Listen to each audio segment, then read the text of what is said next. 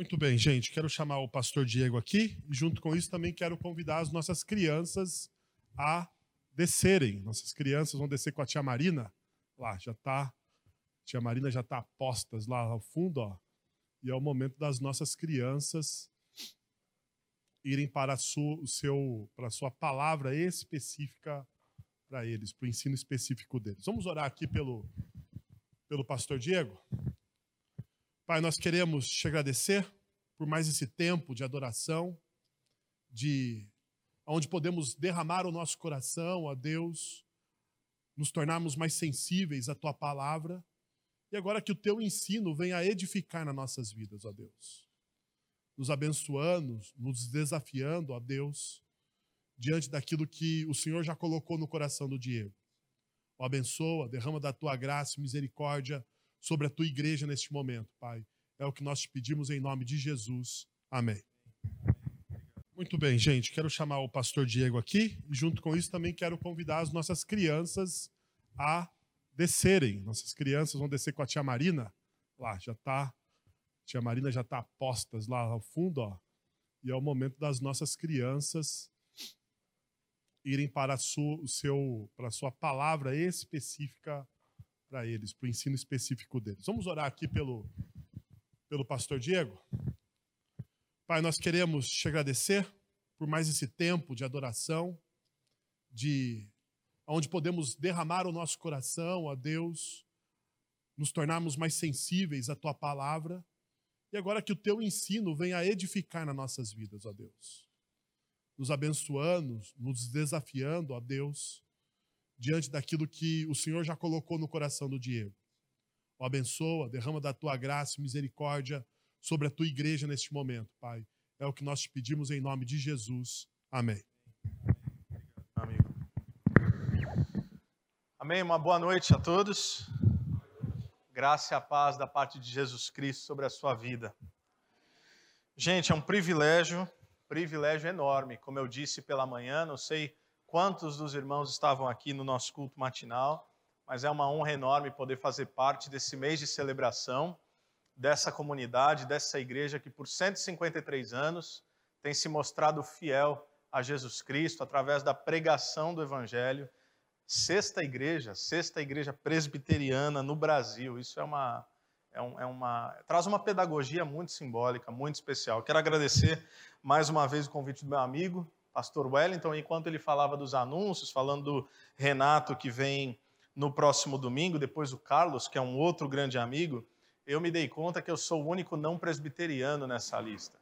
Isso me torna ainda mais honrado e privilegiado. Eu quero afirmar que eu sou reformado, então não se preocupe, quando você chegar no céu presbiteriano, eu estarei lá. Sem crise. Estaremos juntos, tá bom? Eu quero convidar você a abrir a sua Bíblia no Evangelho de João, capítulo de número 4. Evangelho de João, capítulo de número 4. Enquanto você chega lá, e nós já leremos o texto sagrado, e eu vou lhe convidar a orar uma vez mais, mas um reverendo norte-americano, Timothy Keller, quando ele trabalha o conceito de avivamento, aquilo que ele chama de renovação pelo Evangelho, ele fala que a renovação pelo Evangelho significa pelo menos três coisas, diferentemente daquilo que muitas vezes nós pensamos, porque nós chamamos de avivamento ou renovação pelo Evangelho, quase que única e exclusivamente colheita de almas. E o Timothy Keller vai dizer que não. Ele diz que renovação pelo Evangelho é quando cristãos adormecidos despertam. Ou seja, é possível que você faça parte de uma igreja, de uma comunidade de fé, que seja salvo e crente em Cristo Jesus e esteja adormecido na sua realidade de caminhada com Jesus. Perceba, não diz respeito à salvação, mas sim a discipulado, a atuação, a impacto. Então, o Timothy Keller vai dizer que quando o evangelho é pregado e quando há uma renovação pelo Espírito Santo de Deus do evangelho, cristãos adormecidos são despertos. Uma segunda coisa que ele diz que vai acontecer é que cristãos nominais verdadeiramente se convertem, porque eu sou pastor de igreja há algum tempo, embora eu seja relativamente novo, eu comecei muito cedo.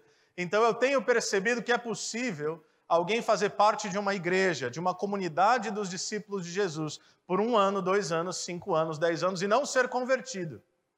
Ser um excelente membro de igreja, inclusive, enganando e falseando muito bem uma pretensa espiritualidade, mas não convertido, até que de fato existe um momento onde essa pessoa é impactada, visitada pelo evangelho de Jesus Cristo e ela se dá conta: meu Deus, eu era apenas um religioso. Agora eu percebo que Cristo me salvou, agora eu percebo que eu nasci novamente. E por consequência de cristãos adormecidos sendo despertos, e pela consequência de cristãos nominais verdadeiramente sendo salvos, ele vai dizer que aí sim, efetivamente, os perdidos são alcançados. Então, o que nós oramos, sem dúvida alguma, através desses 153 anos dessa igreja, que visivelmente floresce uma vez mais, e tem frutificado para a glória de Deus, é que em mais esse ano e nos anos que hão de vir, que de fato vocês possam experimentar uma renovação pelo Evangelho. Que o Senhor desperte aqueles que estão adormecidos. Que o Senhor converta verdadeiramente aqueles que são apenas cristãos nominais. E que através desse movimento de arrependimento e salvação, as pessoas nessa cidade possam conhecer o Cristo através da sua vida e através dessa igreja. Eu começo lendo uma citação, antes ainda do texto, que é do Mark Driscoll, também um pastor norte-americano, que ele diz o seguinte: Aprendi que a reformição, essa é uma expressão cunhada por ele, aprendi que a reformição exige que os cristãos e suas igrejas se coloquem de joelhos e continuamente confessem os seus vícios de moralidade e de aparência do bem, porque essas coisas definitivamente não atingem o coração nem transformam a vida das pessoas. Aprendi que a missão de Deus não é produzir um grupo de pessoas respeitáveis e de moral elevada, ou não apenas, mas criar um movimento de pessoas santas, que sejam missionárias, cheias de amor, a ponto de se sentirem confortáveis sendo elas mesmas no convívio com pecadores perdidos e, consequentemente, assim fazendo, venham a se parecer mais com Jesus. Me parece que esse texto diante do qual estamos, texto muito conhecido dos irmãos, João capítulo 4, um dos encontros mais improváveis de Jesus Cristo, com uma mulher samaritana à beira do poço, dos vários encontros significativos que nós lemos no Evangelho, por exemplo, João capítulo 3, nós vemos Jesus e Nicodemos, nós vemos Jesus falando com um cego de nascença, nós vemos Jesus falando com um coxo, nós vemos Jesus falando com um centurião romano. Me parece que esse texto ele tem um locus, ele tem um ambiente uh, especial na narrativa dos evangelhos, porque Jesus vai nos colocar diante do mais absoluto improvável, mostrando que não há limites a qual a sua graça não possa alcançar. Então, convido você à leitura do texto comigo, João capítulo 4. Leio na nova versão internacional, a palavra de Deus diz assim. Não lerei o texto todo por ser um tanto extenso, mas a palavra diz assim: Os fariseus ouviram falar que Jesus estava fazendo e batizando mais discípulos do que João, embora não fosse Jesus quem batizasse, mas os seus discípulos. Quando o Senhor ficou sabendo disso, saiu da Judéia e voltou uma vez mais à Galiléia. Era-lhe necessário passar por Samaria. Assim, chegou a uma cidade de Samaria chamada Sicar perto das terras que Jacó dera ao seu filho José. Havia ali o poço de Jacó. Jesus, cansado da viagem, sentou-se à beira do poço. Isto se deu por volta do meio-dia. Nisso, veio uma mulher samaritana tirar água e disse-lhe Jesus: Dê-me um pouco de água. Os seus discípulos tinham ido à cidade comprar comida. A mulher samaritana lhe perguntou: Como o Senhor, sendo judeu, pede a mim, uma samaritana, água para beber? pois os judeus não se dão bem com os samaritanos. Jesus lhe respondeu: Se você conhecesse o dom de Deus e quem lhe está pedindo água, você lhe teria pedido e ele lhe teria dado água viva. Disse a mulher: O Senhor não tem com que tirar água e o poço é fundo. Onde posso conseguir essa água viva? Acaso o Senhor é maior do que o nosso pai Jacó, que nos deu o poço, do qual ele mesmo bebeu, bem como seus filhos e seu gado? Jesus respondeu: quem beber dessa água terá sede outra vez, mas quem beber da água que eu lhe der nunca mais terá sede. Pelo contrário, a água que eu lhe der se tornará nele uma fonte de água a jorrar para a vida eterna. A mulher lhe disse: Senhor, dê-me dessa água, para que eu não tenha mais sede, nem precise voltar aqui para tirar água. Ele lhe disse: Vá, chame o seu marido e volte. Não tenho marido, respondeu ela. Disse-lhe Jesus: Você falou corretamente dizendo que não tem marido. O fato é que você já teve cinco, e o homem com quem agora você vive não é o seu marido. O que você acabou de dizer é verdade. Disse a mulher: Senhor, vejo que é profeta. Nossos antepassados adoraram neste monte, mas vocês, judeus, dizem que Jerusalém é o lugar onde se deve adorar. Jesus declarou: Creia em mim, mulher. Está próxima a hora em que vocês não adorarão o Pai nem nesse monte, nem em Jerusalém. Vocês, samaritanos, adoram o que não conhecem. Nós adoramos o que conhecemos, pois a salvação vem dos judeus. No entanto, está chegando a hora, e de fato já chegou, em que os verdadeiros adoradores adorarão o Pai em espírito e em verdade. São estes os adoradores que o Pai procura. Vamos orar? Senhor Deus, nós te pedimos que mais uma vez fale ao teu povo, através da tua santa palavra, carregando tuas verdades aos nossos corações, pelo teu espírito. Nós sabemos que qualquer mudança, fruto da nossa tentativa, do esforço humano e da força do nosso braço, são tentativas ilusórias de manipulação de comportamentos, e não é isso que o Senhor deseja. O Senhor deseja transformar-nos de dentro para fora, uma mudança perene, uma mudança que somente o Senhor pode fazer. Portanto, que a tua palavra, que é boa semente, encontre em nossos corações solo fértil. Que a tua palavra seja ouvida, percebida, discernida, que ela de fato encontre lugar no nosso coração e na nossa mente, e que ela possa germinar, florescer e frutificar para a honra e glória do teu santo nome. Assim nós oramos no nome de Jesus. Amém. Amém. Esse texto traz algumas realidades interessantes e um tanto confrontadoras para nós. Primeira coisa que me chama a atenção nesse texto é o versículo 4, quando o autor vai nos dizer que era-lhe necessário passar por Samaria.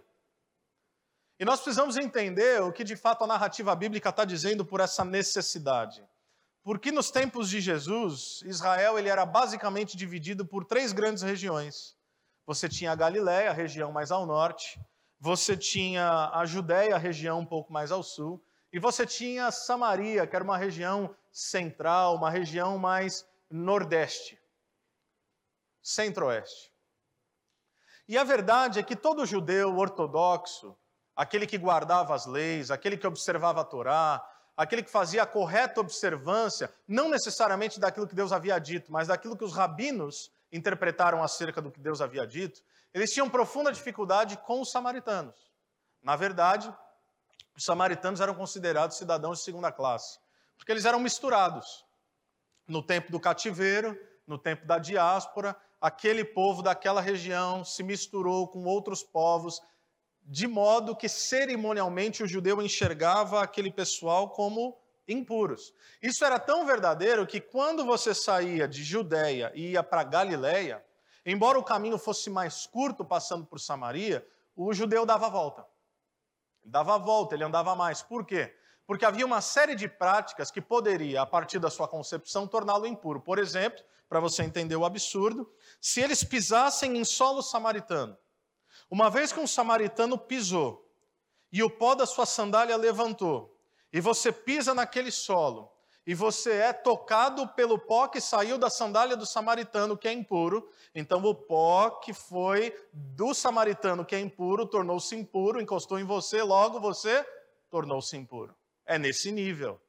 É nesse nível de religiosidade e de neurose religiosa, de modo que as pessoas davam a volta. Então, não era necessário geograficamente que Jesus passasse por Samaria. A necessidade não é de um caminhar, a necessidade não é de uma trajetória. Logo, nós só podemos crer que existe um outro tipo de ambiente, um outro tipo de necessidade. Que necessidade é essa? O texto vai nos dar dicas. Havia uma necessidade espiritual. Jesus precisava passar por Samaria, não porque era o trajeto de Jesus incontornável, mas Jesus precisava passar por Samaria porque havia ali alguém precisando desse encontro. Ao invés de evitar Samaria, Jesus quer ir exatamente de encontro a ela. Então o cenário está posto.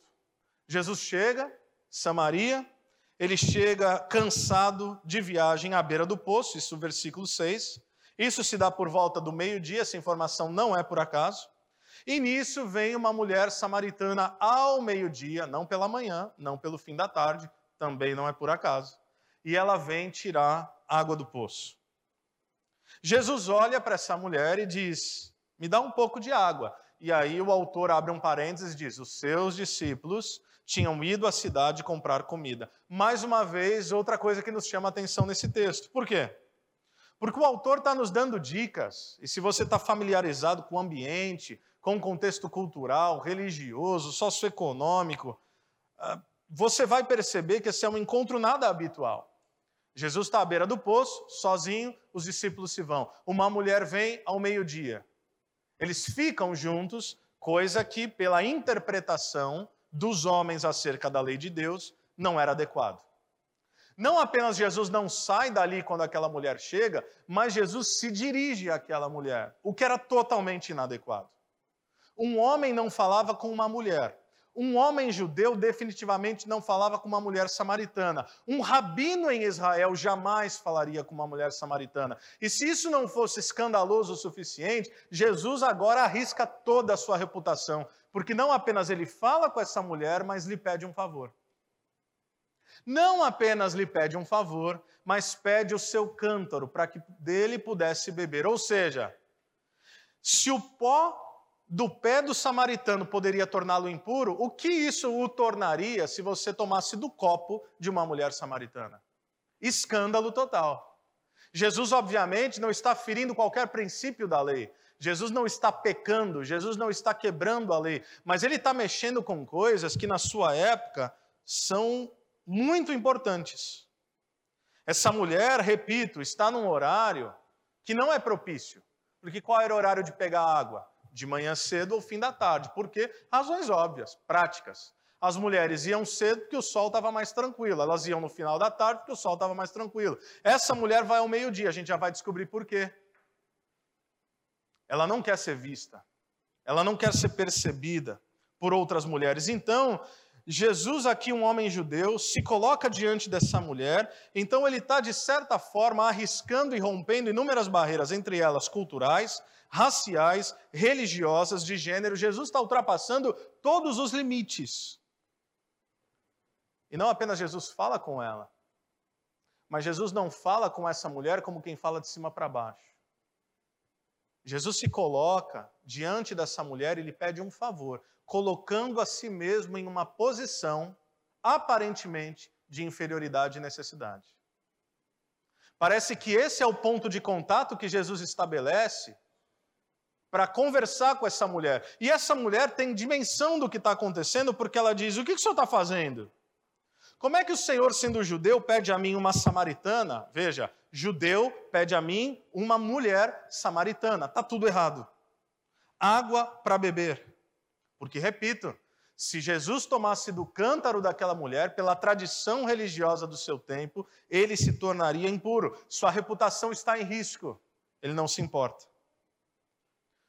Uma das coisas que nós vemos sobre Jesus nesse texto e em vários outros textos é que Jesus era ousado nos métodos, sem jamais abrir mão da verdade e dos seus princípios. Jesus está mais preocupado com gente do que com sua própria reputação.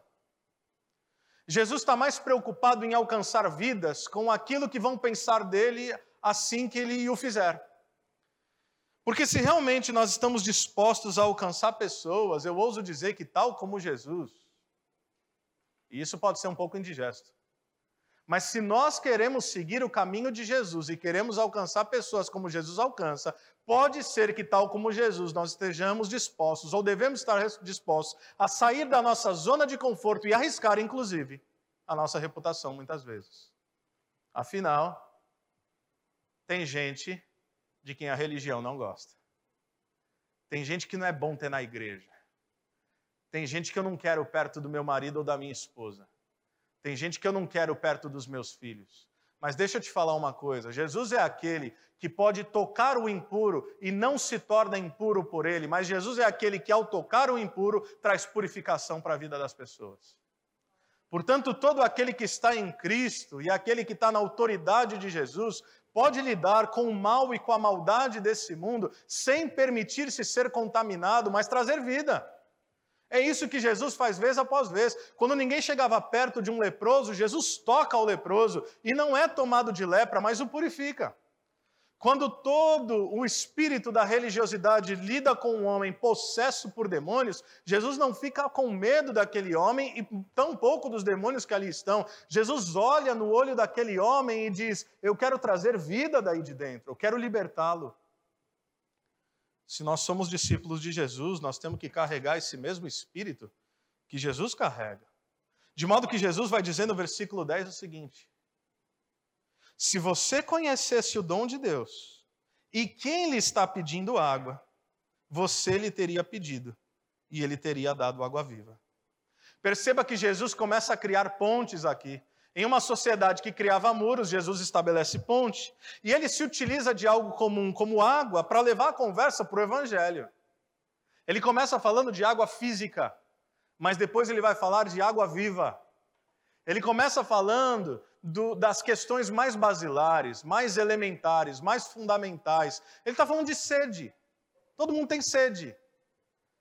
E dessa sede ele vai falar de uma outra realidade, porque perceba, versículo 13 ele diz: Quem beber dessa água que eu te pedi e você está bebendo, vai ter sede outra vez.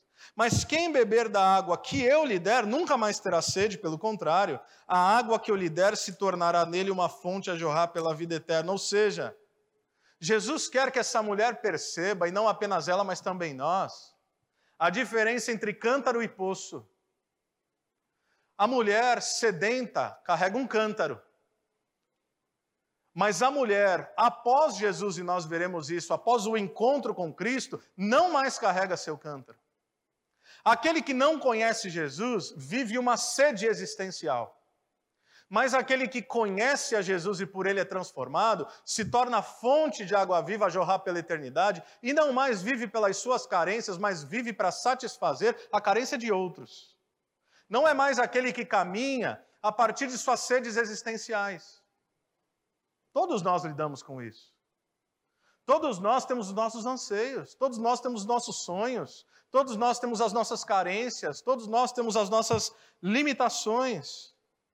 Aqui, água não é mais como mera necessidade basilar da existência humana, fisiológica. A água aqui para Jesus se torna algo muito mais profundo.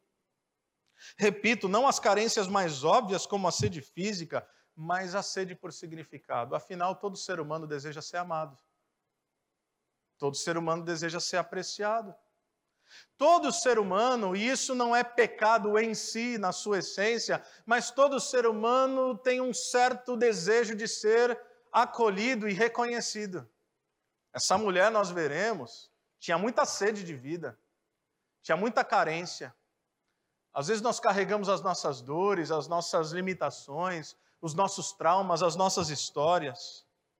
O que Jesus está dizendo para essa mulher, e ouso também dizer que afirma para nós, é como se ele estivesse dizendo: Eu não quero que você seja alguém que passa a vida inteira tentando matar a sua sede. Eu quero que você seja fonte transbordante de água viva. Eu não quero que você seja um sedento. Eu quero que você seja um descedentado. Mais do que isso, eu quero que através de você a sede de outros possa ser saciada.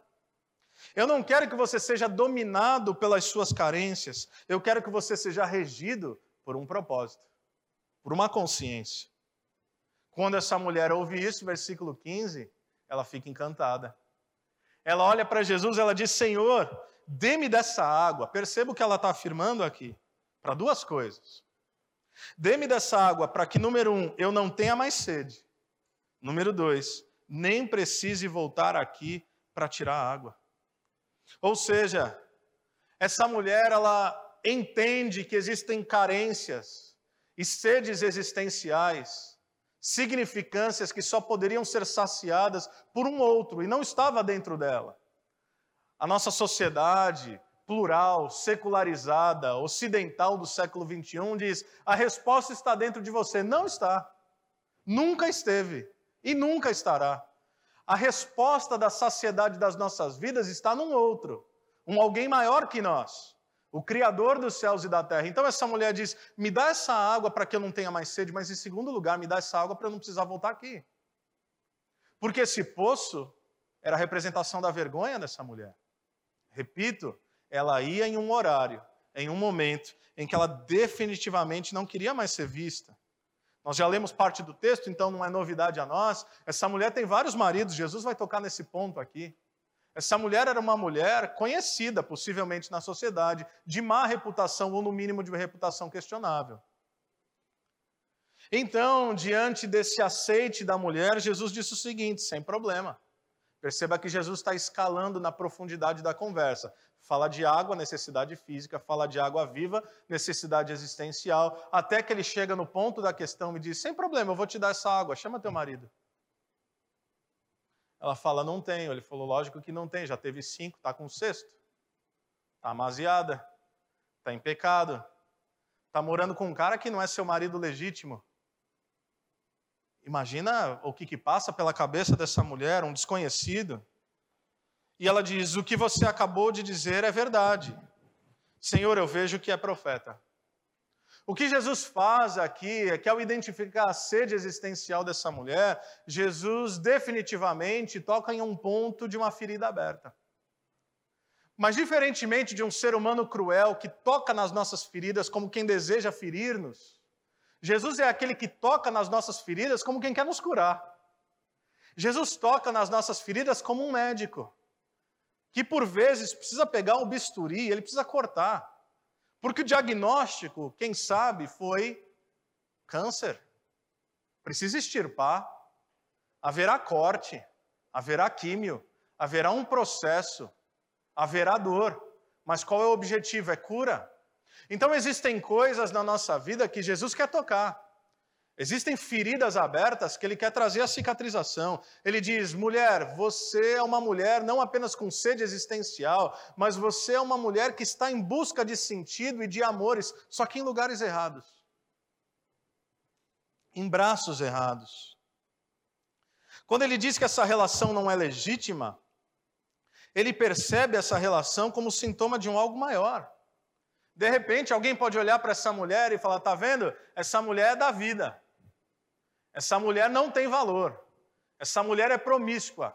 Jesus enxerga coisas que a gente não enxerga. Enquanto nós temos a facilidade de estabelecer um diagnóstico de juízo, Jesus consegue perceber algo que eu e você não percebemos e pode parecer um pouco engraçado, mas não é. Jesus olha para uma mulher que teve cinco homens e está no sexto e diz: essa mulher quer tudo no sentido da vida, porque na verdade o que ela quer de fato é se sentir amada. Para muitos outros podem parecer imoralidade, promiscuidade, isso é o que está na superfície. Jesus enxerga aquilo que está muito abaixo. E ele enxerga que nenhum ser humano é capaz, ou é incapaz, melhor dizendo, de receber a graça de Deus. Nenhum ser humano está para além do alcance de Deus. Jesus fala aqui de perdão. Jesus fala aqui de arrependimento, sem dúvida alguma.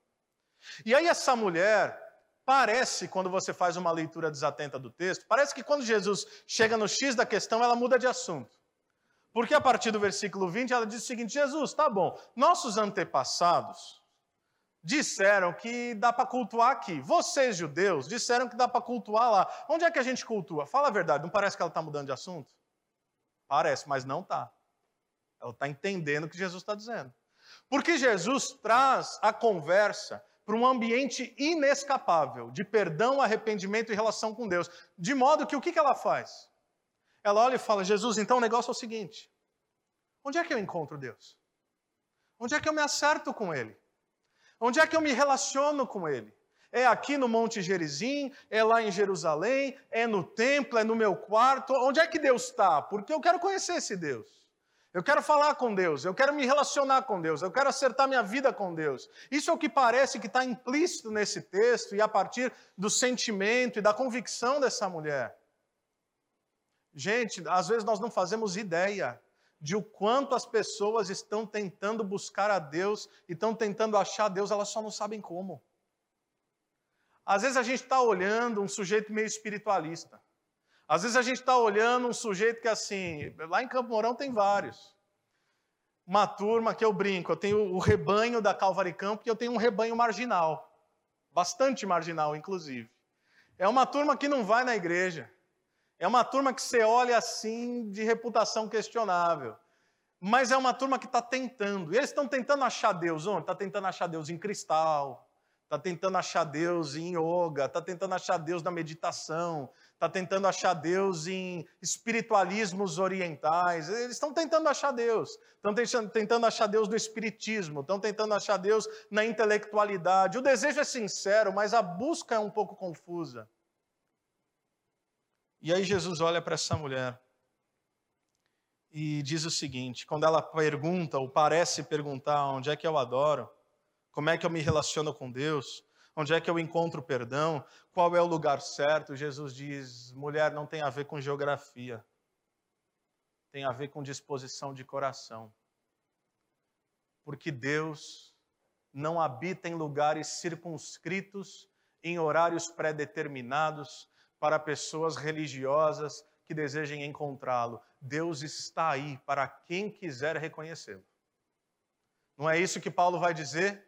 Efésios capítulo 2, que nós estávamos mortos em nossas transgressões e pecados. Todavia Deus, que é rico em misericórdia, nos amou com seu grande amor e nos deu vida.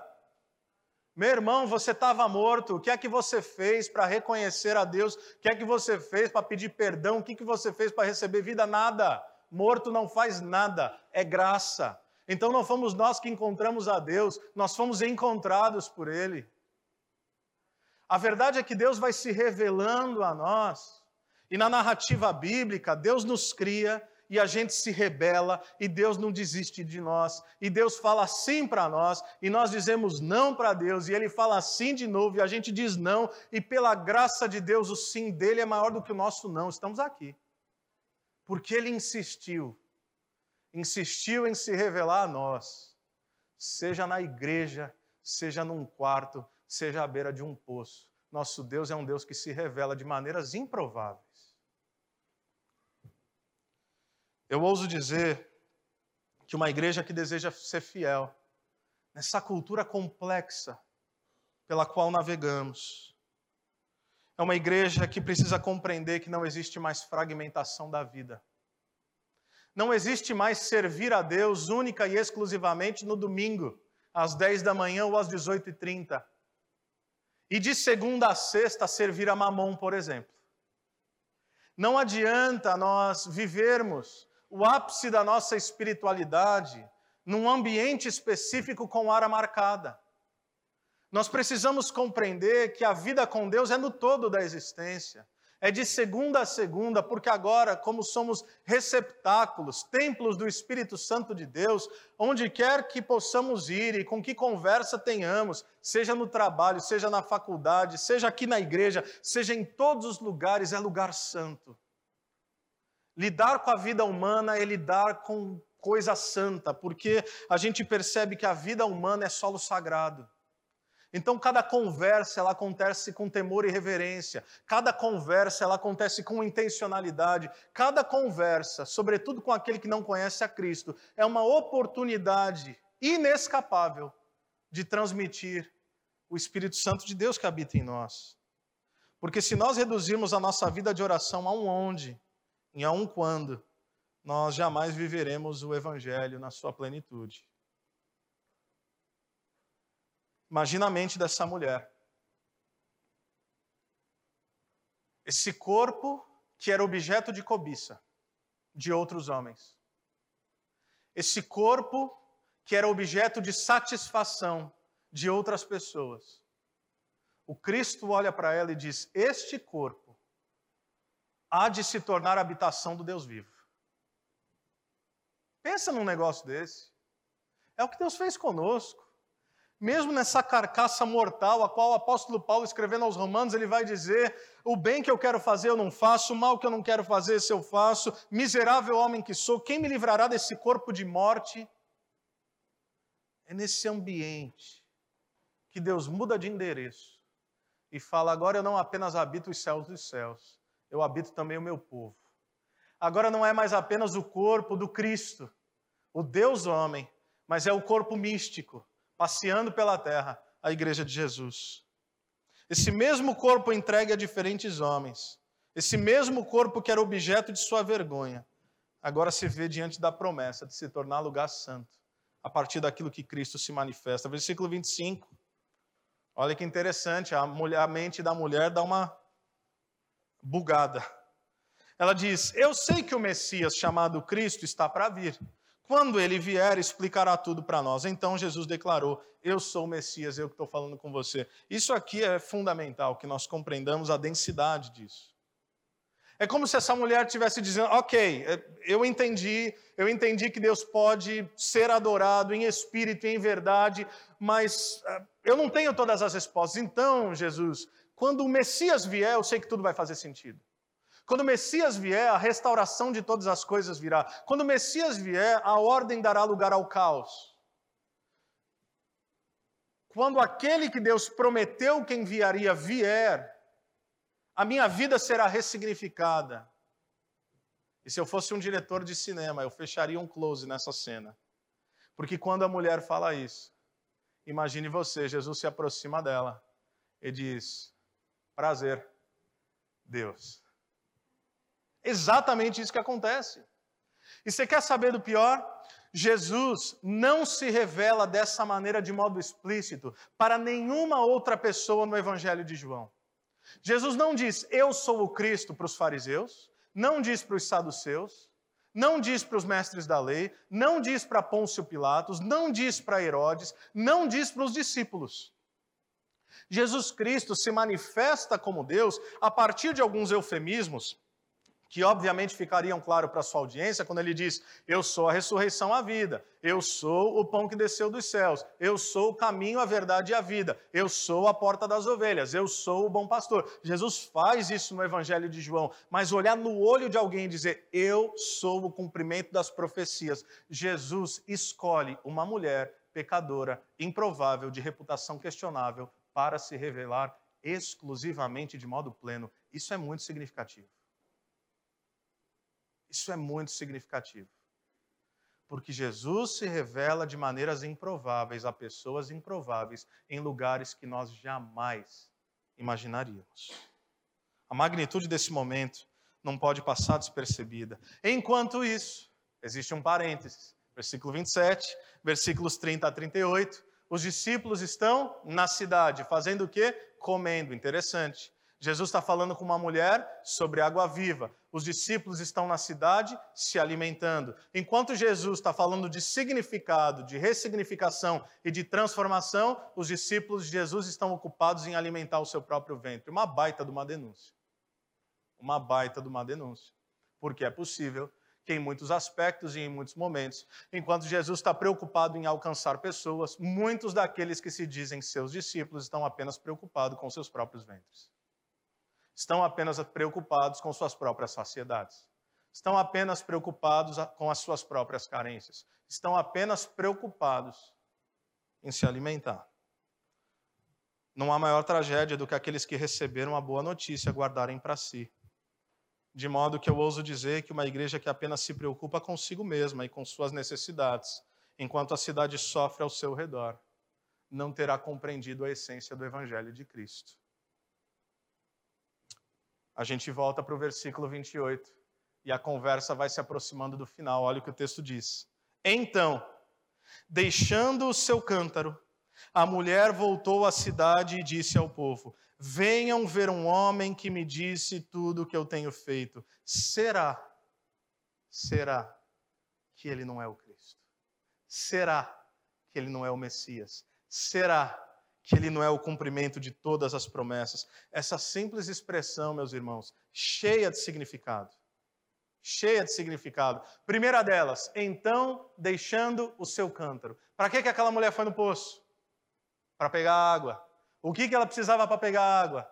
Cântaro mas quando a gente tem um encontro real com Jesus, nós não caminhamos mais pelas nossas necessidades. Aquilo que era o objeto da sua necessidade, aquilo que era o objeto da sua sede, é deixado para trás em prol do cumprimento de um propósito.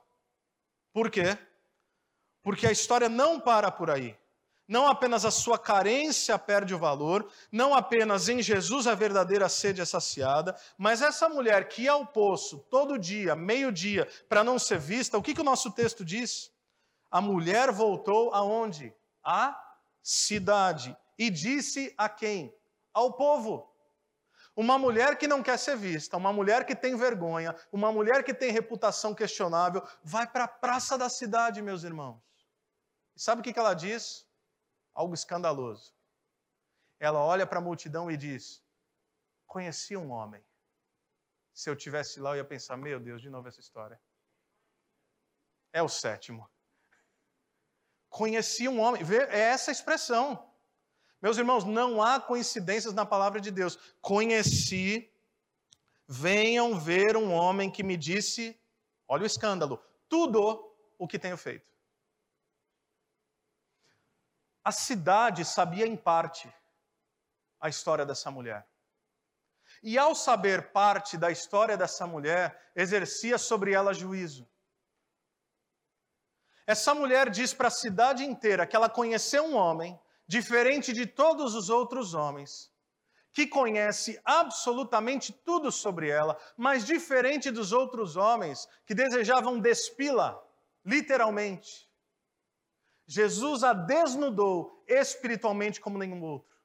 Diferente de outros homens que sabiam parcialmente a sua história e desejavam utilizar-se dela para sua própria satisfação, essa mulher diz que Jesus, esse homem, sabe tudo sobre ela e não a julga e não a utiliza, mas diferente de todos os outros homens, a acolhe e a ama. O que ela está dizendo é: eu conheci alguém que, a despeito de tudo que eu sou, me tratou como ninguém mais jamais me tratou.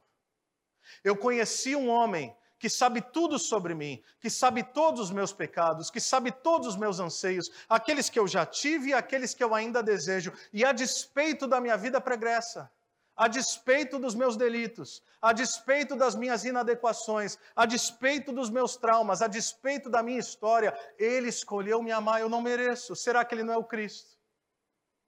Será que não é ele?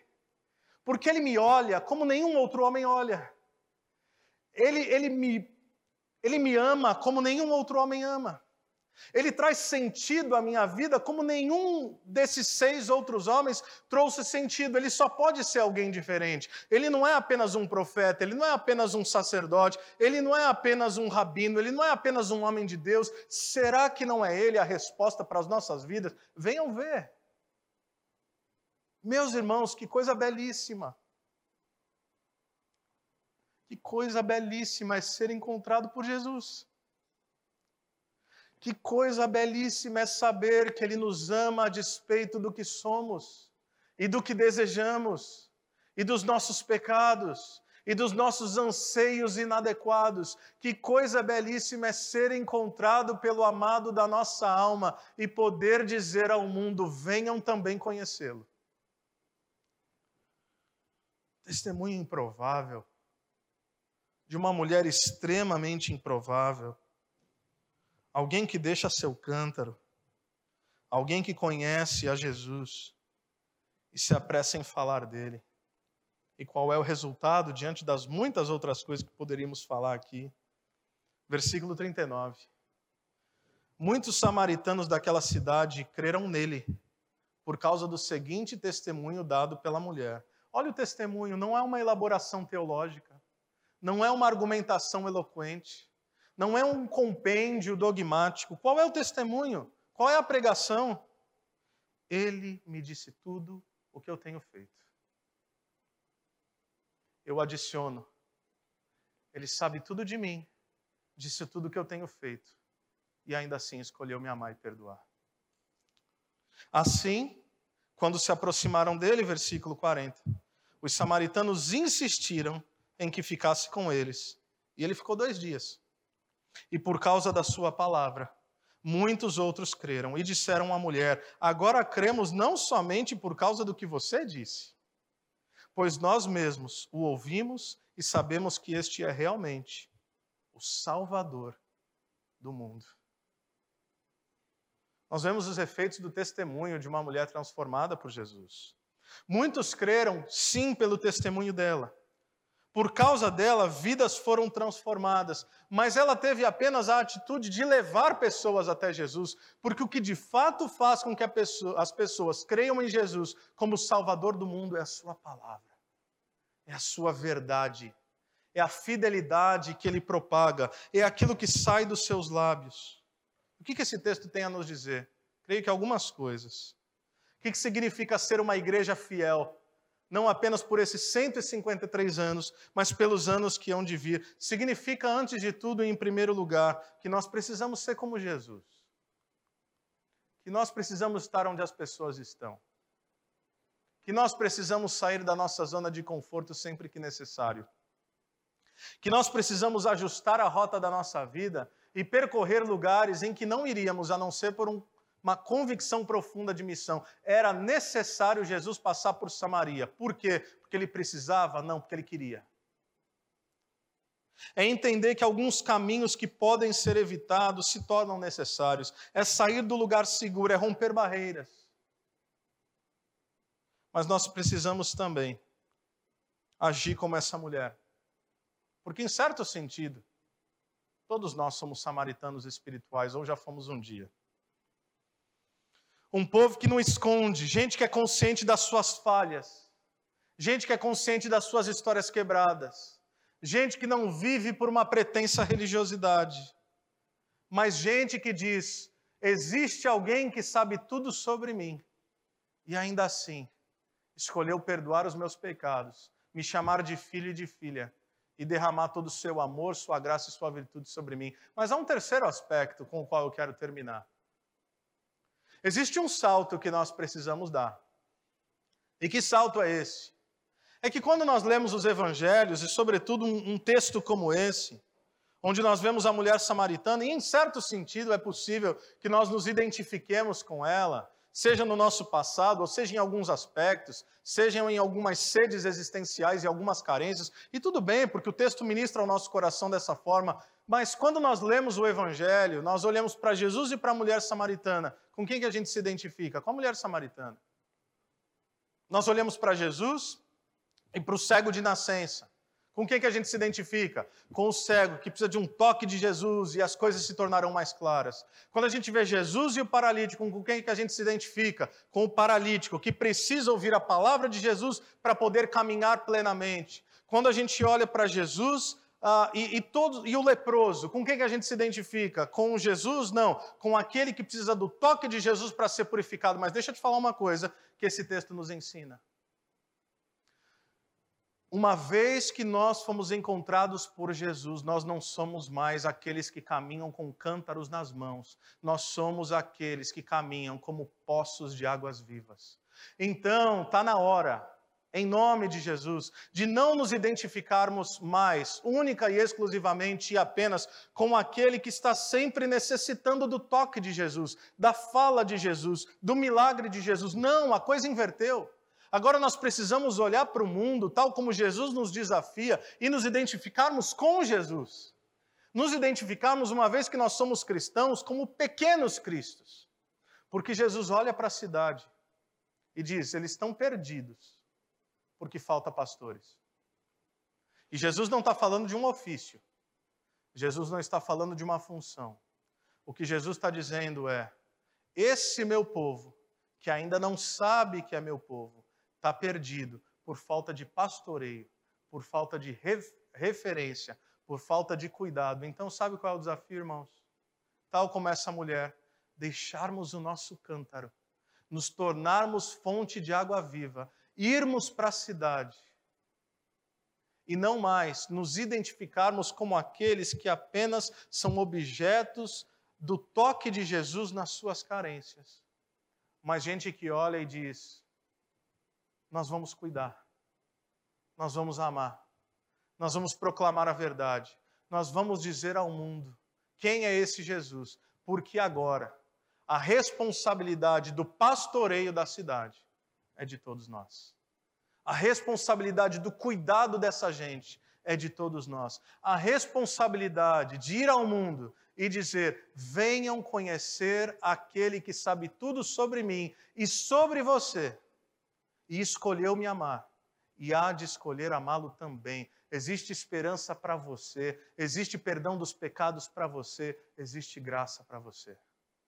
A minha oração, do fundo do meu coração, é que nós não tenhamos uma igreja de gente sedenta, mas nós tenhamos uma igreja aqui que se tornou poço de água viva, a jorrar para a eternidade, pastores da cidade que vão encarnar o Espírito de Jesus e dizer: venham, todos aqueles que tiver com sede, venham, porque aqui jorra água viva para a glória de Deus. Amém? Quero convidar você a ficar de pé e orar com você.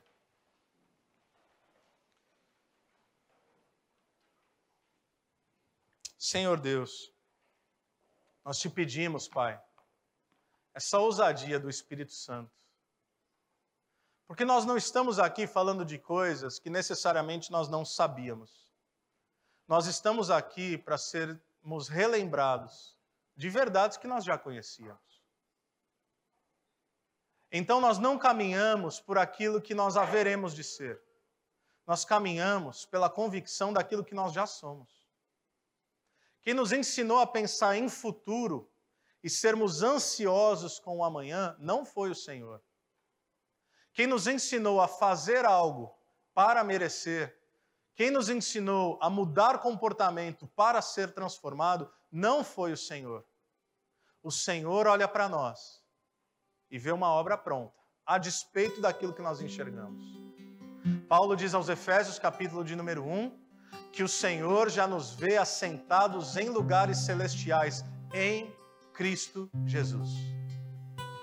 Deus, nos ajuda a caminhar não por aquilo que nos falta, nos ajuda a caminhar não por aquilo que nós sabemos que ainda não somos, mas nos ajuda a caminhar e assumir a nossa identidade em Cristo a partir de tudo o que o Senhor diz que somos.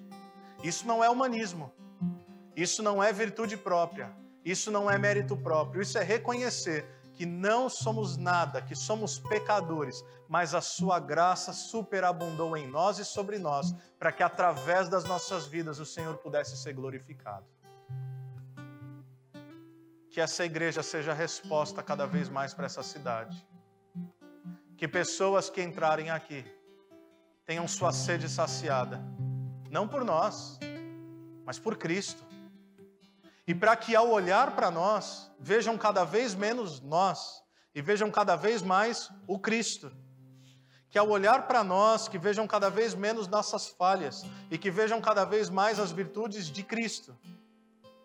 Que percebam em nós um povo coberto pelo sangue do Cordeiro que diz: nós não merecemos, mas Ele nos santificou. Nós não merecemos, mas Ele nos santificou. Ele nos justificou. Nós não merecemos, mas Ele está transformando a nossa história de glória em glória. Nós somos o Teu povo, povo santo, povo separado, para anunciar as riquezas gloriosas daquele que nos chamou das trevas para o reino da Sua maravilhosa luz.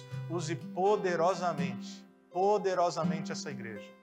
A vida do pastor Wellington, da sua família, toda a liderança, todo o conselho, todo o presbitério e cada um dos meus irmãos e das minhas irmãs. Que o Senhor derrame sobre nós o teu espírito e nos conceda ousadia para sermos testemunhas do teu amor.